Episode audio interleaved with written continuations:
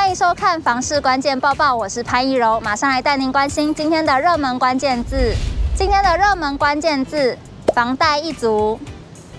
最近房市的确是存在着很多不确定的因素哦，让交易量的状况是缩减的，民众的买房意愿也是逐渐下滑。不过有趣的是，最近的八年级生开始决定不当躺平族了，要加入房贷一族。根据联征中心统计资料显示，去年购物的八年级生里面，房贷成数的中位数大约是八成，其中又以台北市的购物面积最小、房价最高、利率最低，平均购置三十点九平，购物的平均房价大约是一千九百零七万元。另外，新北市去年有大约五千五百个八年级生也成为了房贷一族，平均购置的总价是一千一百八十七万元。至于双北以外八年级生的购置总价，台中市位居六都的第三名，是九百五十四万元，接着是桃园市的八百八十八万元，高雄市的八百七十四万元，最低的是台南市八百四十二万元。但是我们都知道，扛房贷的压力真的很大。好房网就有另外一篇新闻指出，有一位二十二岁的独生女决心加入房贷一族之后，房贷的压力竟然大到让她不敢社交，也不敢谈恋爱。这位二十二岁的网友为了帮母亲圆梦，在台中买了一间中古大楼，头期款由家人支付，剩下的六百万元贷款全都自己负担。他每个月的薪水有五万五千元，但是除了基本的生活开销以外，都不敢有额外的花费，因为他坦言，头期款的部分日后也是要慢慢还给家人。下面的网友纷纷给出回复，认为这样的薪水已经算是很不错，又有家人自愿投其款，已经算是很幸运了。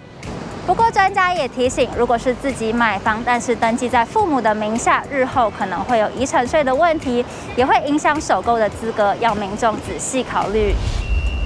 今天的精选新闻来讨论房价的议题，有一名网友在论坛上发起讨论，他想知道现在的房市是不是过热了，已经要到达顶端了呢？这名发起讨论的网友认为，哦，台湾房价上涨主要是因为吃到中美贸易战和新冠肺炎的疫情红利，但随之而来的供应链造成了通货膨胀，几乎所有的经济预测都转向悲观，所以他认为台湾吃到的红利也差不多了，房市过热大概也很快就会触顶。他也认为，反正价格就差不多在那里，可以再缓缓多看看，等待下一个经济循环，说不定更好。不过内行人指出，这样的推算其实有误区。第一点是，不动产的惯性很大，变化很慢，应该要观察预售屋的价格开价是不是持续向上，来判断房价会不会停滞。第二点是，千万不要只看整体的趋势，而忽略了房市的区域性哦。接下来来看到新庄竟然有这样的一个区域，房价每平竟然是少了副都心十万元。这个所谓的房价凹陷区就是温仔郡从化区啦。在新北市政府的大力整顿下，温仔郡除了有三处的捷运车站，未来有五泰轻轨建设，也将会再增设两处广场。而且温仔郡、从化区离副都心跟头前都不远，但是在新建案的房价表现上，却还是小有差距哦。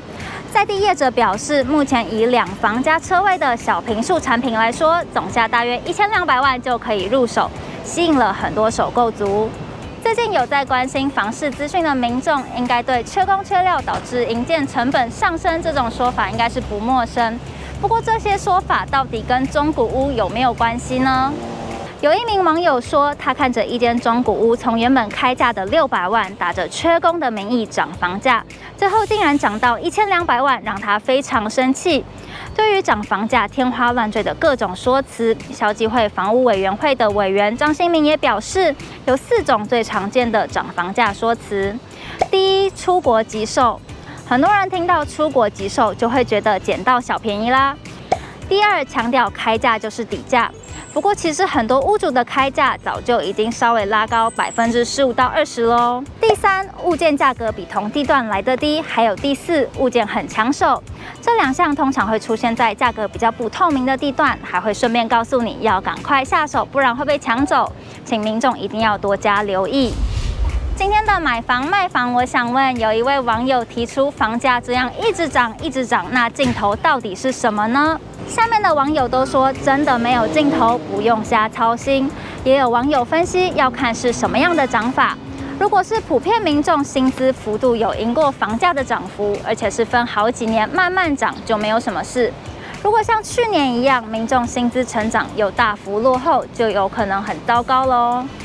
如果你喜欢今天的影片，不要忘记按赞、订阅、分享，还有开启小铃铛，也不要忘记点击下方的资讯栏链接，了解更多新闻内容。